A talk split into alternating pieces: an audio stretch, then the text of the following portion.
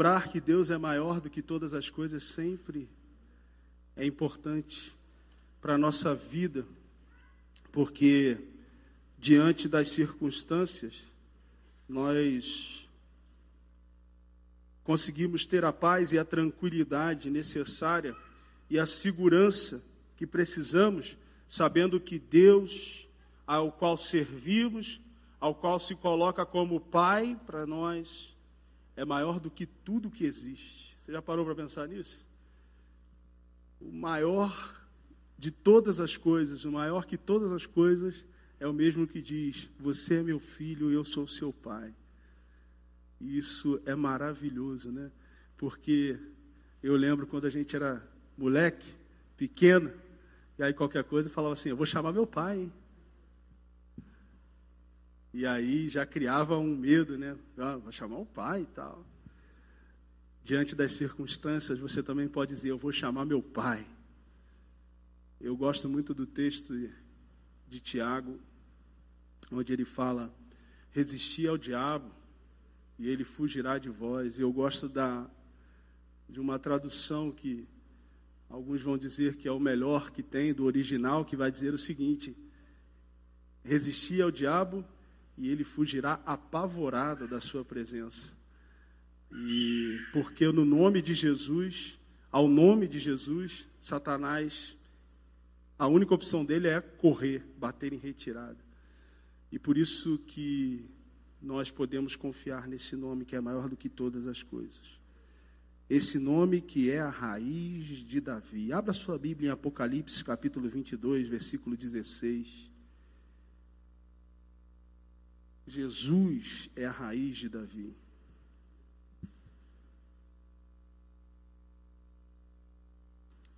Apocalipse 22, versículo 16.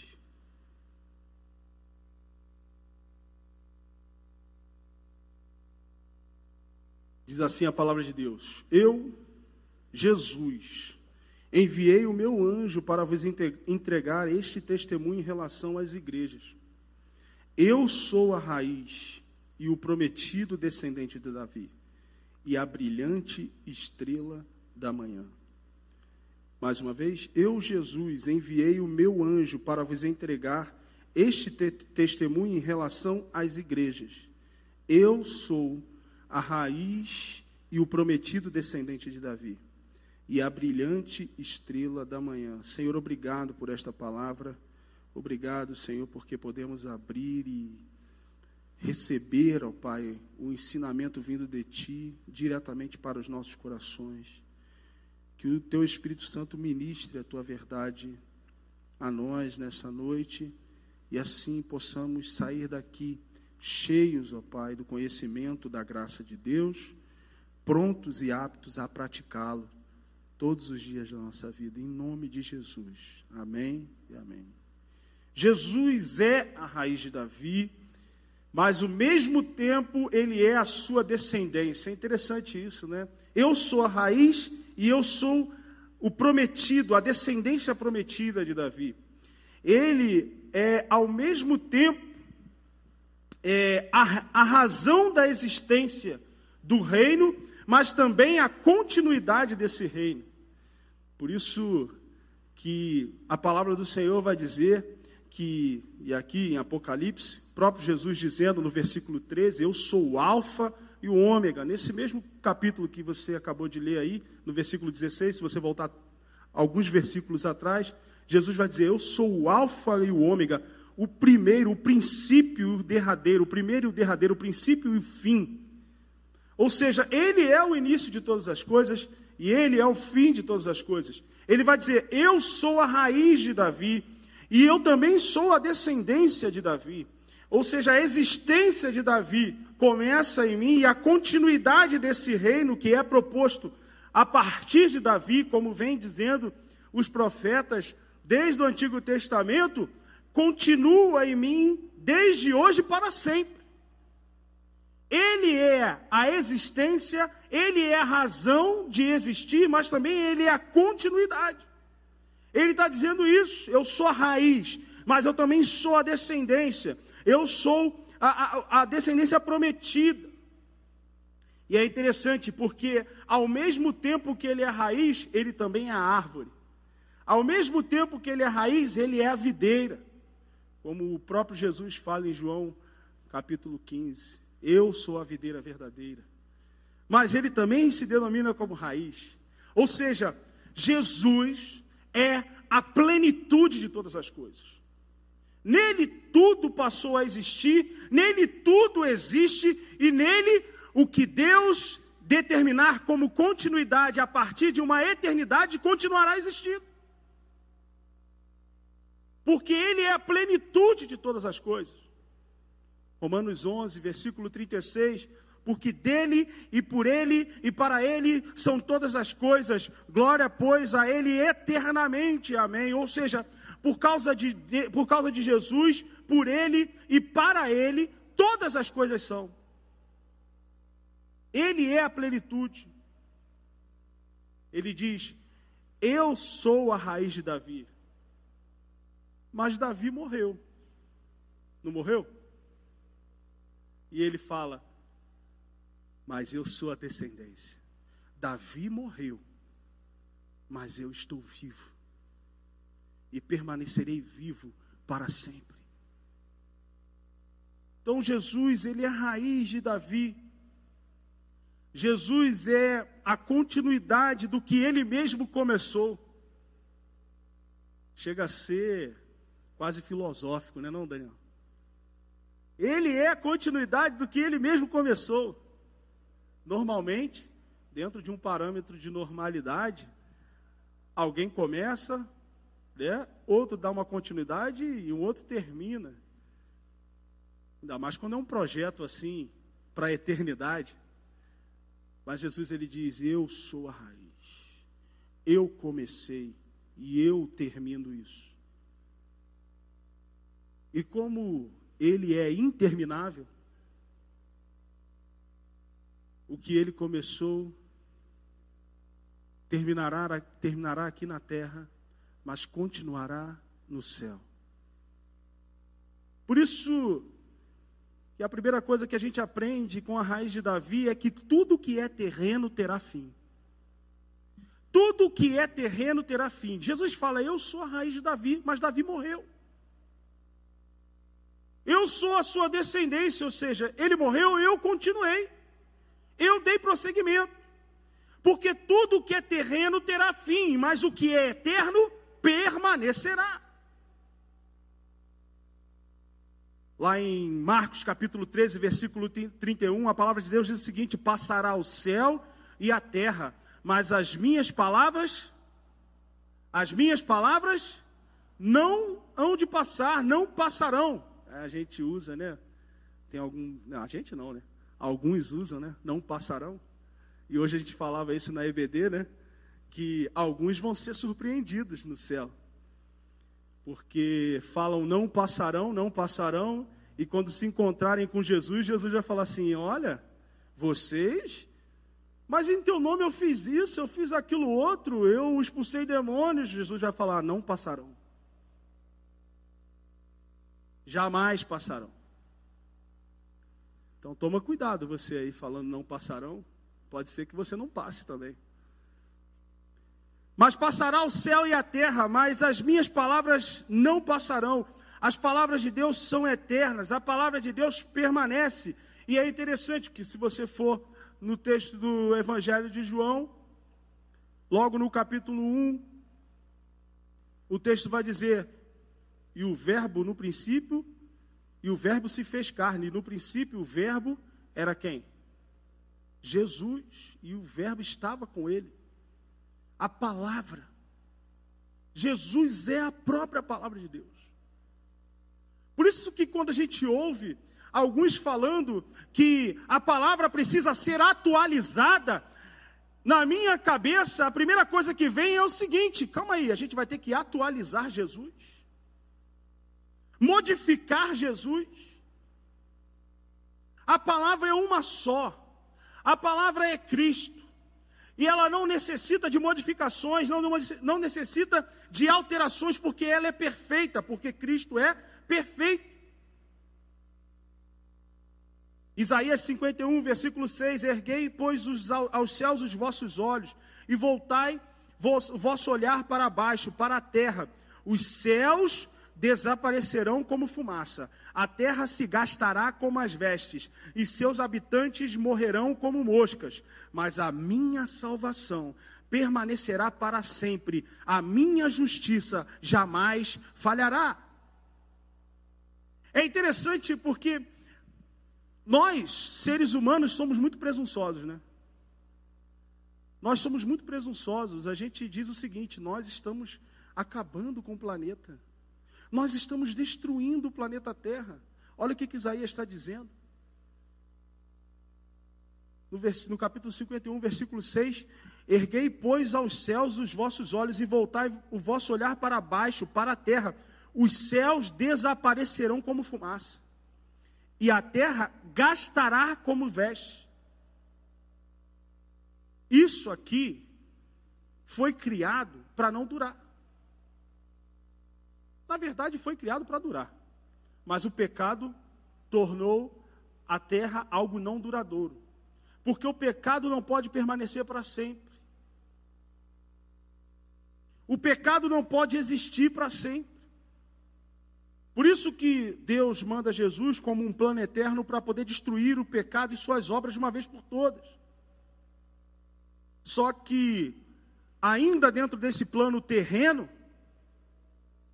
o pecado persiste em existir, porque nós só seremos, seremos livres do pecado de uma vez por todas quando nós recebemos um novo corpo glorificado, quando nós fomos retirados dessa realidade uma vez por todas. Mas enquanto a terra for terra, e não uma nova terra e um novo céu, o pecado vai persistir aqui. O próprio Jesus, em determinado momento, fala, aí vem o príncipe deste mundo, que nada tem em mim, falando a respeito de Satanás, como o dominador deste século. Paulo, aos Coríntios, no capítulo 4, versículo 4, diz a mesma coisa, 2 Coríntios 4, 4, de, é, que o, o dominador deste século cegou o entendimento dos incrédulos para que a eles não resplandecesse a luz do evangelho, ou seja, existe um dominador neste plano terreno. Tanto é que, logo no início, após Jesus ser batizado, retirando para o deserto, quando ele foi tentado por Satanás, Satanás oferece várias coisas para ele, e uma das coisas que ele fala é o seguinte: Olha, eu te darei toda essa terra, tudo aqui que você está vendo, eu te darei porque me foi dado.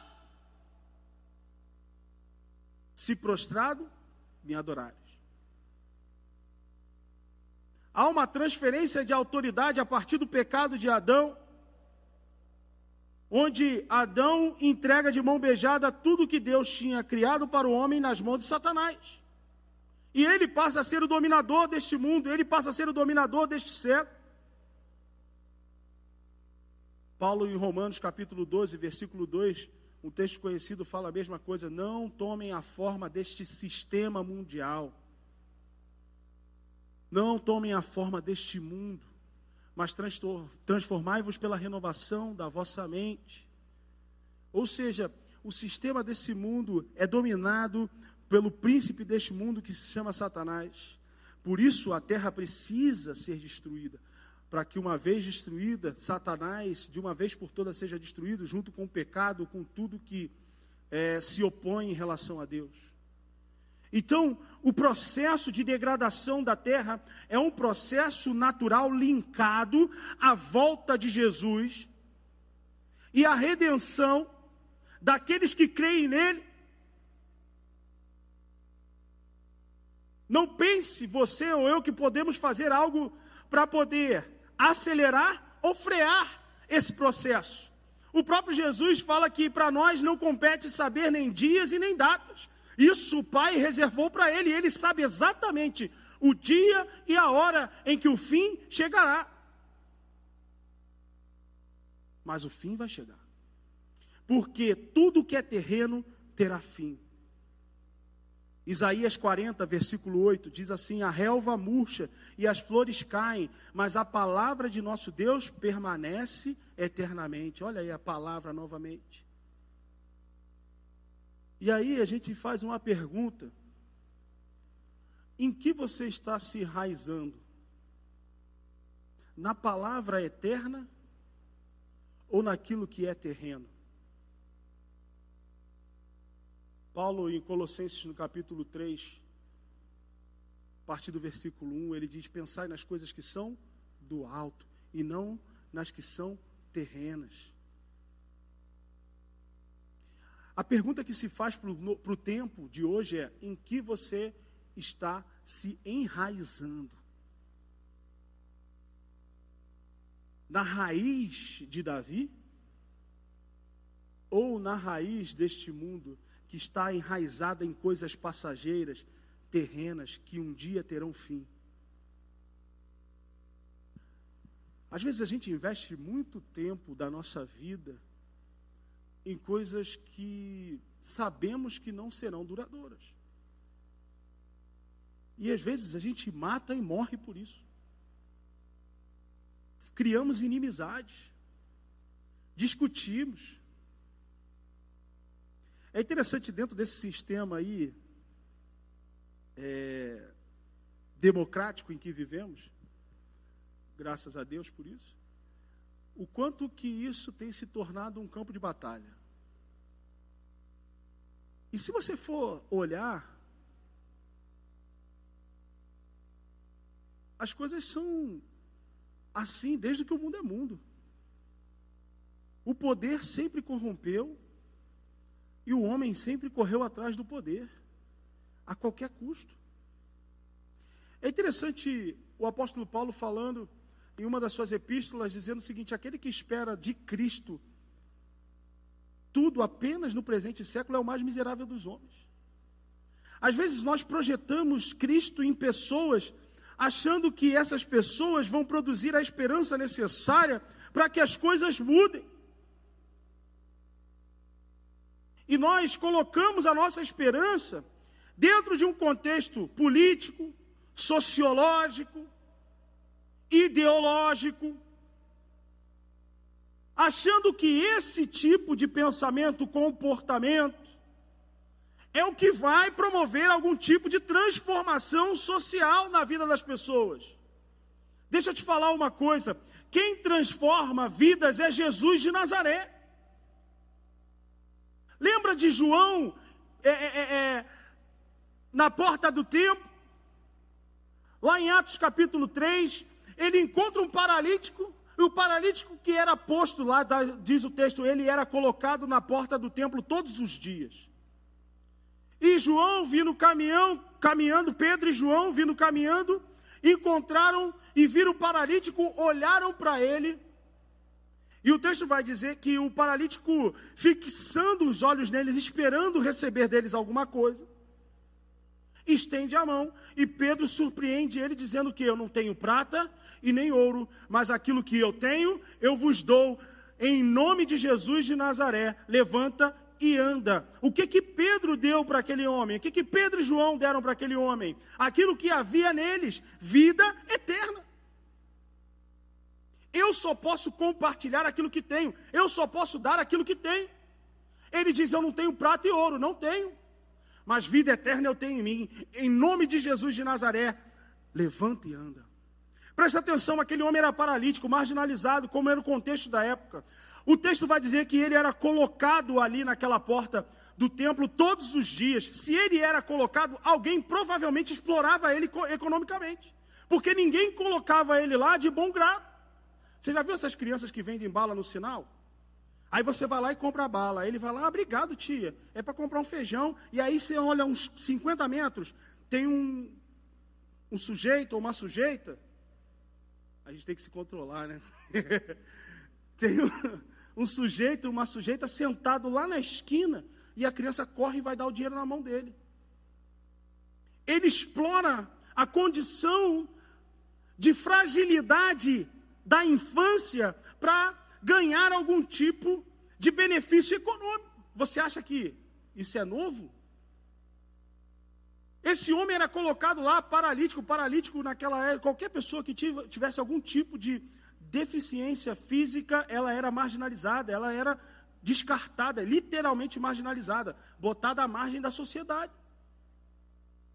Quando aquele homem recebe Jesus de Nazaré, quando aquele homem levanta e anda, a vida dele é transformada fisicamente, socialmente, economicamente e principal, espiritualmente.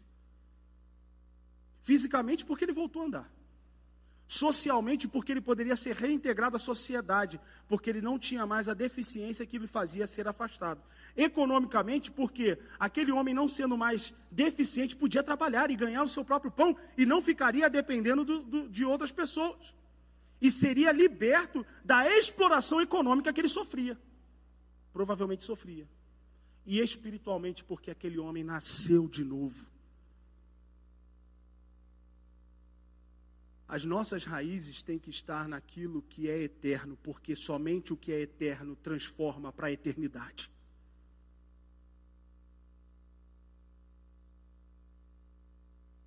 Para aqueles que já receberam Cristo como Senhor e seu Salvador, seu Senhor e seu, e seu Salvador, para esses que já receberam o poder de serem, de serem feitos filhos de Deus, a vida eterna já começou você já é um ser eterno andando pela terra, numa casca temporária. Porque aquilo que somos é exatamente aquilo que nós não vemos. É onde nós somos transformados. É onde Isaías 53, versículo 4 se cumpre na minha vida e na sua vida. Quando o profeta fala que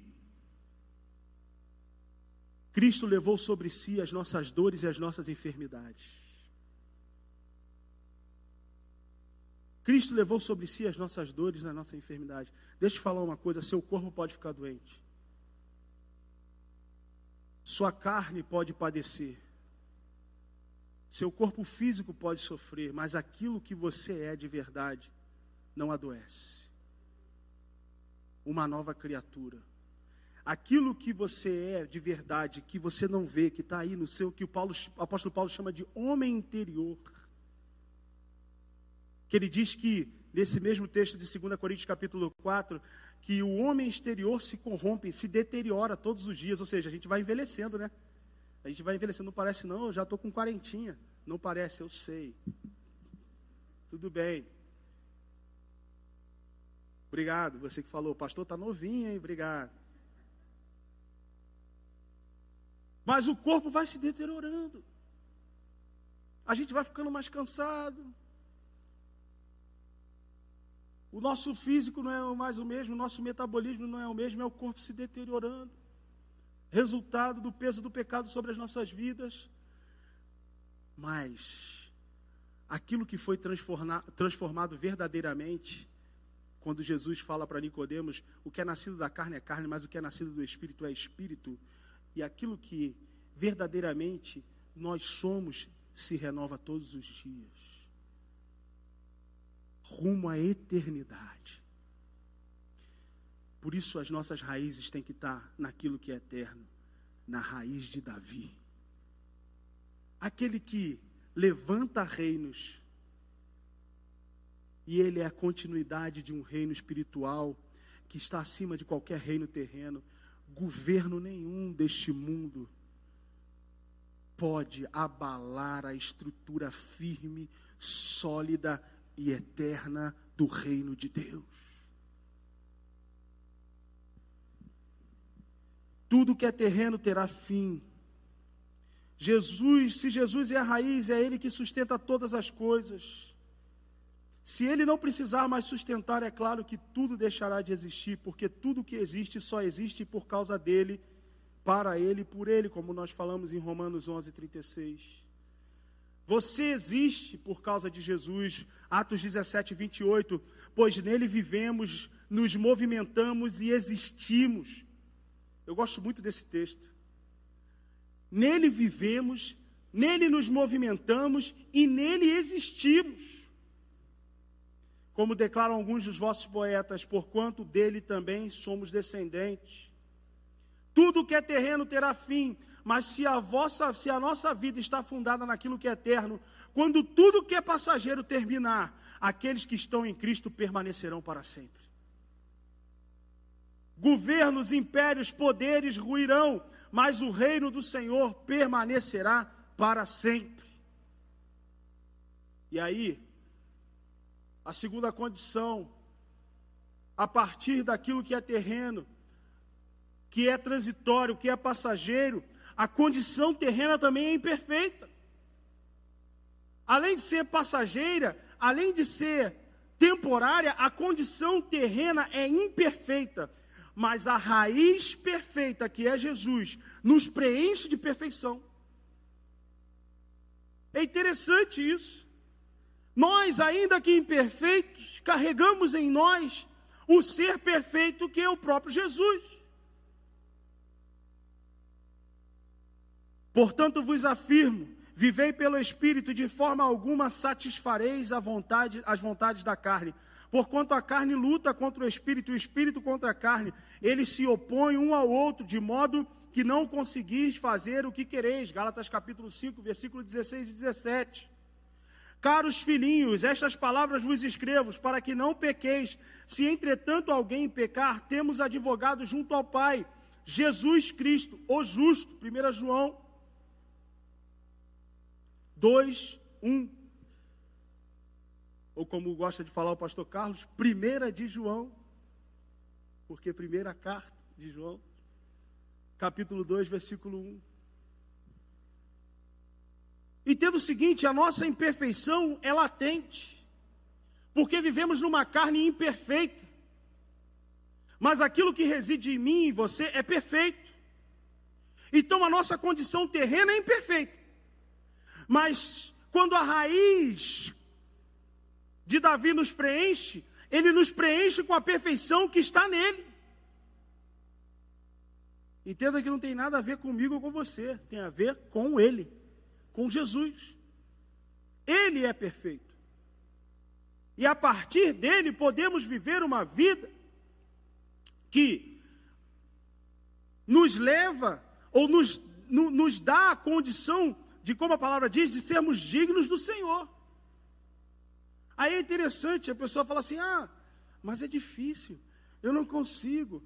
O que você não consegue fazer não pode invalidar o que a Bíblia diz, filho. Não é porque a gente não consegue fazer que aquilo se tornou mentira. A palavra de Deus diz lá em Gálatas capítulo 5, versículo 16 e 17: Portanto, eu vos afirmo, vivei pelo Espírito, e de forma alguma vocês satisfarão as vontades da carne. De forma alguma, de maneira nenhuma. Mas, pastor, é impossível não satisfazer as vontades da carne. Vai se converter, seu carnal. É possível sim. Está escrito.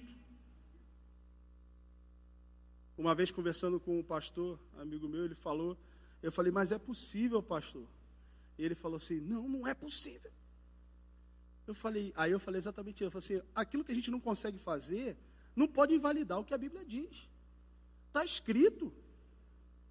Andeis, portanto, vivei pelo Espírito, e vocês jamais satisfarão as vontades da carne. É possível. Aí foi interessante que a gente falou isso no, numa quarta-feira de manhã. Aí na quarta-feira de, de na quarta-feira de noite ele me prega em Filipenses capítulo 4, versículo 13. Posso todas as coisas naquele fortalece. Aí acabou o culto. Aí eu falei, pastor, foi bem essa mensagem. Posso todas as coisas naquele que me fortalece. Ele, amém. Eu falei, inclusive não satisfazer as vontades da carne. Aí ele, é, aí você me pegou, hein, varão? O que eu não consigo fazer não pode invalidar o que a Bíblia diz. E muita gente se escola no eu não consigo para nem tentar. A condição da carne, a condição terrena é imperfeita, mas o que reside em mim, aquilo que nos mantém vivo, aquilo que nos dá força, aquilo que nos livra de todas as armadilhas e ciladas de Satanás é perfeito. Não é por você, é por quem está em você. Davi cometeu muitos erros, mas mesmo assim o próprio Jesus se denomina como sendo raiz de Davi. Por quê? Porque apesar de ter cometido os erros, Davi se arrependeu de todos eles. É interessante, Romanos capítulo 11, versículo 16, é um texto também eu gosto muito. Diz o seguinte: se é santa uma parte da massa que é oferecida como as primícias dos frutos, a massa toda igualmente o é. Se a raiz é santa, todos os seus ramos também serão. Olha só, a raiz é santa. Se a raiz é santa, quem é raiz? Quem é raiz? Se a raiz é santa, não faz sentido que os seus ramos, quem são os ramos? João capítulo 15. Eu sou a videira, vocês são? Se a raiz é santa, todos os seus ramos também o são. O Espírito Santo age de duas formas em nossa vida quando se trata de pecado. Uma é nos ajudando a evitar o pecado, a outra é nos fazendo nos arrepender do pecado, que porventura venhamos a cometer. Você vê que Davi cometeu muitos erros. Mas mesmo assim, Jesus, no final, no Apocalipse, no último livro, ele diz: Eu sou a raiz de Davi. Ele usa como referência de raiz alguém que cometeu muitos erros. Porque não tem a ver simplesmente com a condição terrena, mas com, a quem, com quem o alimentava, com quem o direcionava. Viver em santidade é prerrogativa dos que são santos. E ser santo não quer dizer nunca cometer erros, mas sim se arrepender de todos os erros que cometer. Falar que é santo não significa que você nunca vai cometer erro.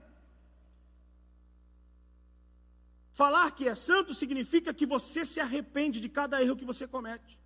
Porque o santo não é aquele que nunca se suja, o santo é aquele que sempre se limpa. Porque ele não consegue permanecer numa condição de imundície, ele não consegue permanecer no erro. Ele não consegue permanecer naquela condição, justamente por quê? Porque reside nele uma raiz santa que o força, que o compele a se arrepender, que o compele a reconhecer seus erros, que o compele a, a, a se limpar. Por isso que Paulo aos Tessalonicenses, na primeira carta aos Tessalonicenses, diz o seguinte, lá no capítulo 5: Não apagueis o espírito, não extingais o espírito, não sufoqueis o espírito, porque o espírito é justamente a seiva levada pela raiz que diz aos ramos: olha, não está certo isso aí. Você precisa se consertar. E todo aquele que está sensível à direção do Espírito, ele não consegue permanecer no erro, ele precisa se arrepender diante de Deus, confessar o seu pecado, para que ele seja livre desse mal de uma vez por todas. Se confessardes os vossos pecados, ele é fiel e justo para vos perdoar os pecados e purificar. E é interessante que confessar pecado, no sentido do texto original, não tem a ver simplesmente com falar, tá? Chegar e falar assim: ó, oh, pequei. Porque muitas pessoas confundem o confessar pecado com aquela ideia do confessionário religioso né, que se tem em numa igreja específica, de sentar e falar: olha, fiz isso, fiz aquilo, aí distribui a penitência e você sai tranquilo. Não. A ideia de confessar pecado escrito no texto, na carta de João, diz respeito a abandonar o erro e nunca mais cometê-lo. Não é só falar, porque eu posso falar, pequei e não reconhecer o erro, ou não admitir o erro, ou não me arrepender efetivamente do erro. Então, confessar o pecado é reconhecer o erro, abandonar o erro e não voltar a cometer o erro. Esses são os que andam em santidade. E os que andam em santidade são santos porque só pode andar em santidade quem santo é. Prerrogativa. Quando a gente fala santo, a pessoa até treme, né? Ai, santo. Por quê? Pensa que é um peso. vem Pedro falando na sua primeira carta, é, reproduzindo uma fala do próprio Deus no Antigo Testamento, dizendo: Sede santos, como eu sou santo. Sede santo, como eu sou santo. É interessante porque a nossa mente projeta só, caramba, ser santo como Deus é santo. Que isso? É um absurdo. Deus não está falando da condição que ele ocupa. Deus está falando da estrutura espiritual que nós passamos a ter como nova criatura. Porque Deus, Ele trabalha na nossa vida de maneira que nós consigamos viver de uma forma aceitável diante dele. Ou seja, num bom e resumido português, quando Deus fala assim, sede santos como eu sou santo, Deus ele está acabando com todo e qualquer incentivo do pecado e de pecar sobre as nossas vidas. É como dizer assim, não é a condição que eu quero para vocês, a condição que eu quero para vocês é essa. Separados, guardados desse mal. Davi foi um homem que buscou viver em santidade durante toda a sua vida, mas isso não impediu que ele cometesse alguns vacilos. Porém, o mais marcante é que em todos os seus tropeços, ele reconheceu o seu pecado e se arrependeu prontamente de cada um deles. Por isso ele ficou conhecido como um homem segundo o coração de Deus. E a última última coisa em relação à raiz, segundo o coração de Deus, pois a raiz é o coração de uma árvore. Atos capítulo 13, versículo 22. Deus que tirou o reinado de Saul, deu-lhes Davi como rei, sobre quem testemunhou, testemunhou, achei Davi, filho de Jessé, homem segundo o meu coração. Ele fará tudo conforme a minha vontade. Deus fala isso a respeito de Davi antes mesmo de Davi ser rei. Aí você pergunta: Deus errou nas suas é, é, é, previsões a respeito do seu servo Davi? Jamais. Deus não é. Deus não errou a respeito de Davi. Deus não errou a respeito das previsões é, sobre Davi. Deus falou: Davi é um homem segundo o meu coração. Eu separei ele porque ele vai fazer tudo conforme eu quero. E exatamente assim foi.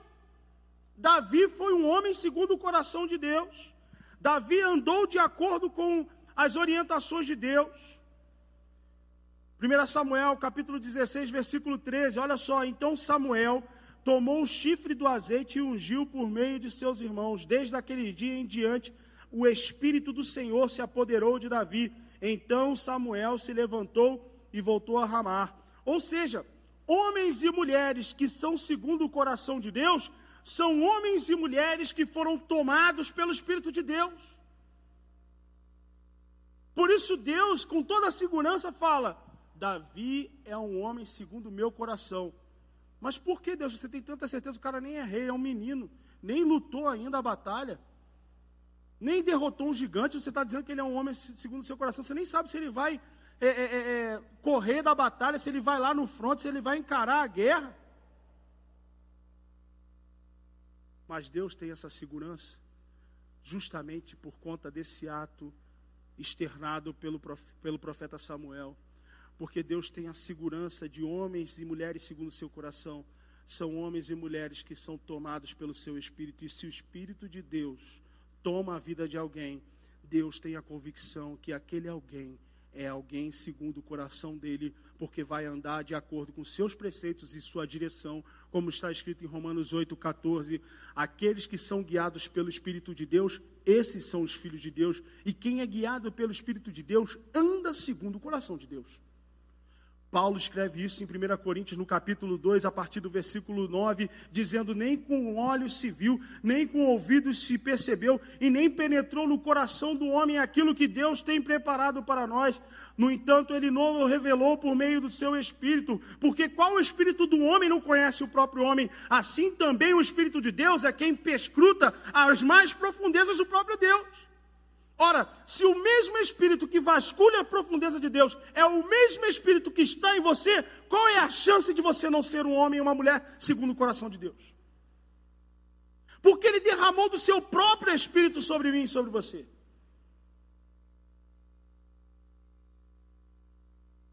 E nós sabemos que não existe três deuses.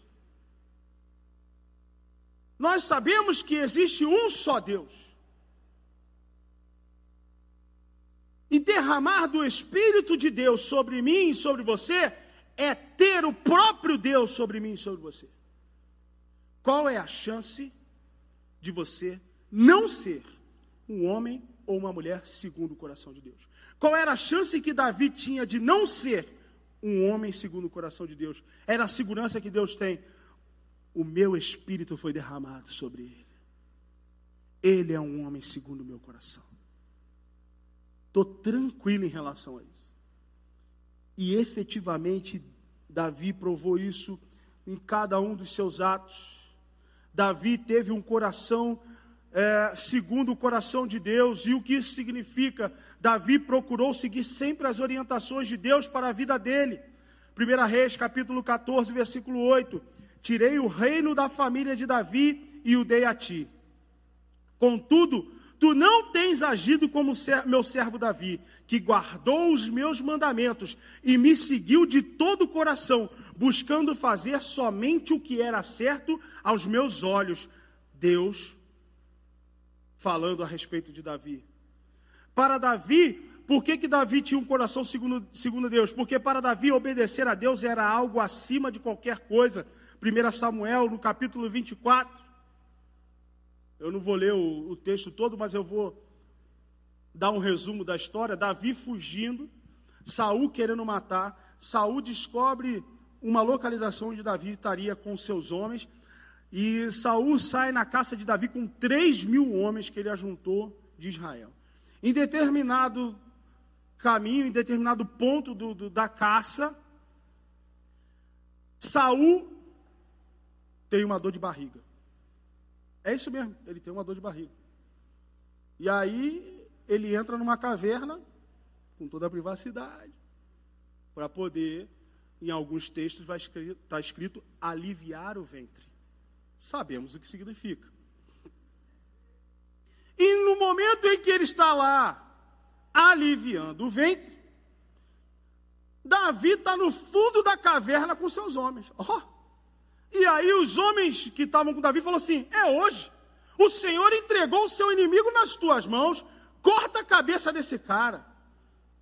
Davi, tentado e inflamado pelos seus seguidores, chega até Saul e Saul lá, agachadão, de boa, lendo Jerusalém News.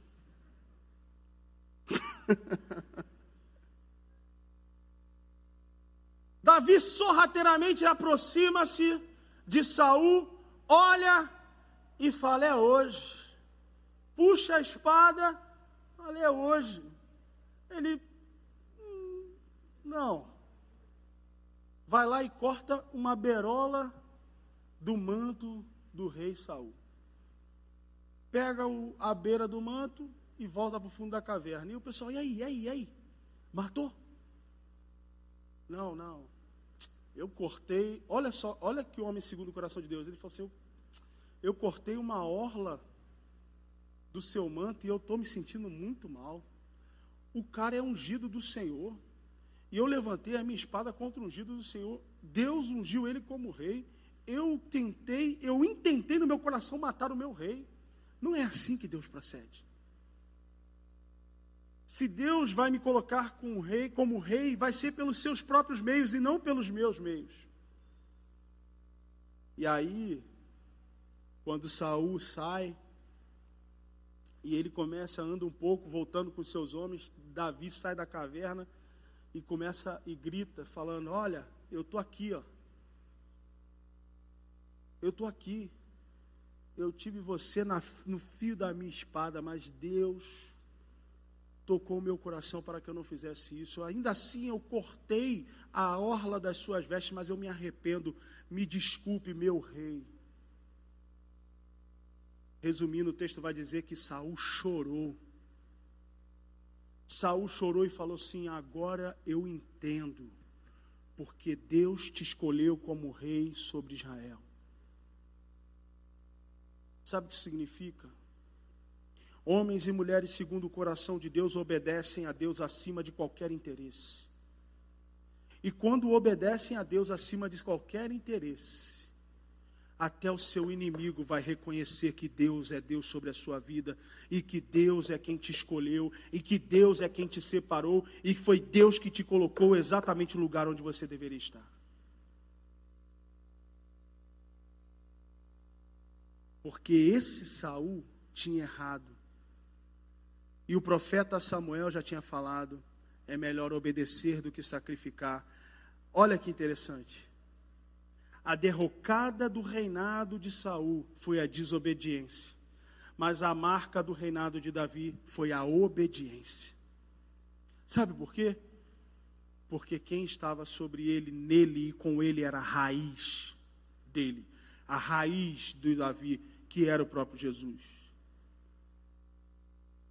E por último, um homem segundo o coração de Deus, Davi, sempre confiou em Deus muito mais do que em si mesmo 1 Samuel 17, versículo 45 a 47. Davi, porém, disse aos filisteus, ao filisteu: Tu vens a mim com espada e com lança e com escudo. Porém eu venho a ti em o nome do Senhor dos exércitos, o Deus dos exércitos de Israel, a quem tenho afrontado. Hoje mesmo o Senhor te entregará na minha mão, e ferir-te-ei, e, tirar, e tirar-te-ei a cabeça, e os corpos do arraial dos filisteus darei hoje mesmo às aves do céu e às feras da terra. E saberá toda esta congregação que o Senhor salva, não com espada, nem com lança, porque o Senhor é a guerra, e ele vos entregará na, minha, na nossa mão. Olha só, Davi. Ele confiava muito mais em Deus do que em si mesmo. Tanto que Saul tenta colocar uma armadura nele. Ele fala assim: Meu senhor, essa armadura não é minha, não encaixa em mim. Eu não fui chamado para esta armadura, essa armadura não cabe com o meu propósito. Essa armadura é sua e não minha. Eu não preciso de armadura porque eu vou até ele no nome do Senhor. Quando você é um homem ou uma mulher segundo o coração de Deus, você vive uma vida onde a sua confiança em Deus está acima da confiança que você tem em si mesmo. Porque você sabe que no meio das dificuldades e impossibilidades, nas nossas limitações, Deus é quem pode nos levar além daquilo ou da capacidade que temos. Muitos hoje vivem uma realidade de que, e essa é a realidade na narrativa do mundo hoje é você é capaz, você não precisa de ninguém, você pode se virar sozinho, é você e você. Luta, conquista, vai, é você. E, nós, e nisso nós estamos criando cada vez mais, cada dia mais, uma sociedade em si mesmada, em si mesmada, egoísta, como Paulo vai escrever a Timóteo no capítulo, no segundo texto de Timóteo, segunda carta de Timóteo, no capítulo 3. Os homens se tornarão senhor de si mesmo. No final dos tempos, os homens serão senhores de si mesmos. E não é isso que nós vemos? Você sabe por que o que mais cresce hoje em entretenimento televisivo são os reality shows? Você sabe por quê? Hoje tem coach de reality show. Você sabe por quê? Resultado da condição pós-moderna chamada humanismo. O homem é o senhor das suas próprias escolhas. Antigamente existia o antropocentrismo. O humanismo não é antropocentrismo. O antropocentrismo, o antropocentrismo era o homem no centro de todas as coisas. O humanismo é o homem sendo o centro do seu próprio universo. É o cúmulo do egoísmo. E as escolhas que ele faz são definidoras da maneira e do modo, não da vida dele, mas do como o outro vai viver. Por isso que o crescimento desses reality shows. Porque o homem, dentro de um contexto humanista, ele quer definir todas as coisas, inclusive a vida do outro. Quem ganha, quem perde, quem leva o carro, quem não leva o carro, quem é o líder, quem não é o líder. Porque perdeu a confiança em Deus e confia muito mais em si mesmo. E nós temos a raiz de Davi. Quem tem a raiz de Davi não pode confiar em si mesmo. Confia no Deus que está acima de todas as coisas. Deus era tudo na vida de Davi. Por isso também Jesus diz que ele era a sua raiz. Nós precisamos que Jesus seja a nossa raiz e também que Ele seja tudo em nós, na nossa vida, no nosso acordar, no nosso dormir, no nosso trabalhar, enfim, em tudo. Deus tem que ser a nossa raiz. Cristo tem que ser a nossa raiz. Aquilo que nos sustenta, aquilo que nos mantém em pé, aquilo que nos alimenta todos os dias da nossa vida. O fim está próximo e só aqueles que possuem a mesma raiz de Davi poderão viver no reino eterno, onde não há dor, nem choro, nem ranger de dente, nem pandemia, nem epidemia, nem outras mias que tem por aí. A raiz de Davi é o que te mantém de pé. Amém? Deus abençoe a sua vida e que verdadeiramente Jesus se constitua como raiz sobre a sua, na sua vida, te sustentando, te mantendo em pé, te dando forças, te alimentando. Se Jesus ainda não é a sua raiz, faça dele a sua raiz. Receba Jesus no seu coração. Abra o seu coração para a semente da palavra de Deus. E essa semente vai produzir essa raiz chamada Jesus, que vai firmar a sua vida, não naquilo que é terreno, não naquilo que é imperfeito, mas naquilo que é eterno e naquilo que se tornará perfeito na eternidade. Mas é para isso, mas para isso é necessário que você seja um homem e uma mulher segundo o coração de Deus. Deus abençoe